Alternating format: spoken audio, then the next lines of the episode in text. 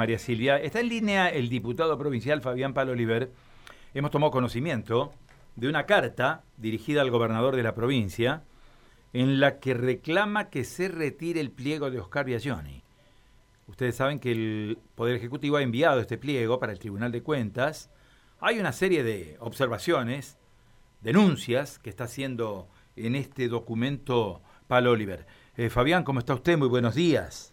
¿Qué tal, Carlos? Buen día para vos y todo el equipo y, por supuesto, a la audiencia. Bueno, un gusto saludarlo. ¿eh? Eh, la idea es conocer algo más de todo esto que importa, bueno, obviamente, una, una denuncia muy, muy grave, ¿no? Si, si es que esto se concreta, si es, si es que esto ha sido cierto.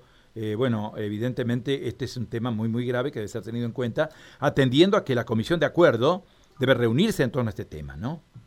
Así es, el día eh, miércoles 6 eh, la comisión de, acuerdo va a estar eh, generando el dictamen correspondiente y bueno, ya se habilitó el proceso para presentar las impugnaciones o las observaciones a la propia comisión de acuerdo.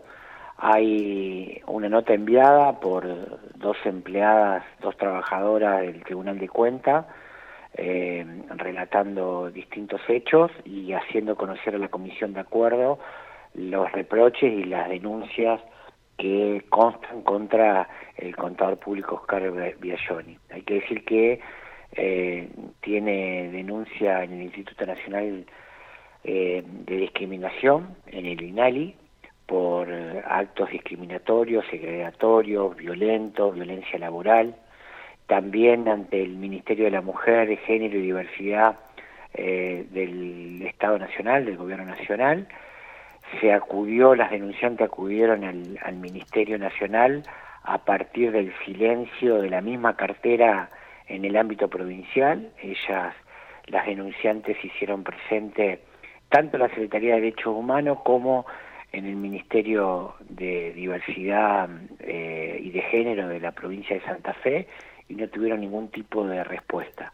Pero aparte, bueno, hay un fallo en la justicia laboral, que inclusive el contador Biagioni en su momento apeló y lo perdió.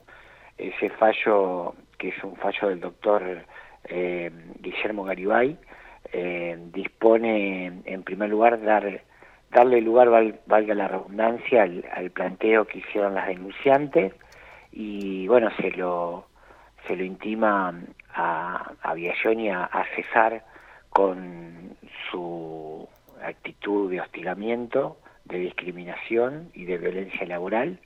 Inclusive eh, le exige que en el marco de la ley provincial de adhesión a la ley nacional de la ley Micaela eh, realice la capacitación eh, sobre género y, violencia de género que tendría que haberlo hecho él es el responsable como presidente del tribunal, hoy ya no lo es, eh, tendría que haber hecho esa capacitación y bueno, la, la omitió eh, y no es un tema tampoco menor, ¿no? Eh, todas las dependencias de la Administración Pública Provincial, de los tres poderes, más los entes autárquicos, están obligados por ley a hacer este tipo de capacitación. Así que hay elementos suficientes, en primer lugar, para por lo menos el gobernador no haber enviado el pliego. Por eso nosotros primero estamos pidiendo que el gobernador retire el pliego porque no debería haber sido ni siquiera considerado. Y bueno, y en caso de que el gobernador no retire el pliego, lo que estamos advirtiendo es la posibilidad de que existe una aprobación ficta, como se dice, que es que no se reúna el quórum el día 7 de, del mes que viene, del mes de octubre, la semana que viene, eh, y el 14, porque si no hay quórum el 7 se debe convocar para el 14 y en caso que no haya quórum, eh, su nombramiento queda de forma eh, como se dice. Ya hay que decir que Biagioni es miembro del Tribunal de Cuentas, es vocal desde el año 2015 y ya en esa oportunidad había reproche y de hecho eh, la Asamblea Legislativa no tuvo quórum y quedó eh, nominado justamente de esta forma que estoy observando. Así que también hay que decir que si el gobernador no retira, quienes debemos actuar son somos los legisladores y las legisladoras, y en mi caso, obviamente que ya he adelantado también mi, mi voto rechazando el pliego de, del contador Oscar Biagioni porque obviamente no reúne los requisitos de idoneidad eh, que un cargo de esta naturaleza merece. ¿no? Eh, ¿Usted interpreta, diputado, que mm, el Poder Ejecutivo no conocía estos antecedentes que usted menciona? Sí, por supuesto, por supuesto que lo conocía.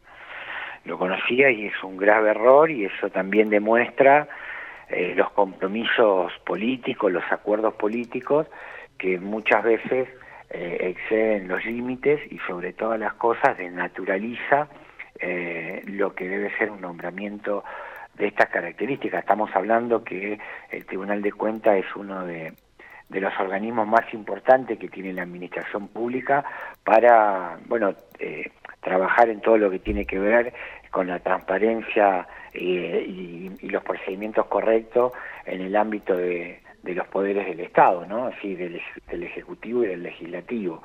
Eh, lo conocía, llama la atención y es lamentable que conociendo estos antecedentes eh, se haya enviado el pliego o se lo, se lo considere para ocupar un cargo de esta, de esta naturaleza.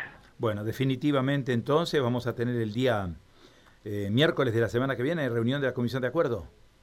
Así es, sí, yo no soy miembro de la Comisión de Acuerdo, pero hay bueno, la organización Ni Una Menos, esto también hay que decirlo, yo me sumo al, al pedido que en primera instancia hizo este grupo de mujeres, que es absolutamente transversal, multipartidario, eh, que se expresó en primera instancia en contra del tratamiento de, del pliego y en mi caso en particular también eh, obviamente estuve reunido con eh, personal, eh, mujeres que trabajadoras del Tribunal de Cuentas que son justamente las denunciantes y que están eh, resistiendo hace mucho tiempo, mm, en soledad, en silencio. Esto ya hay denuncias que obran desde hace tres años aproximadamente. Eh, insisto, porque no es un tema menor, hay un fallo judicial.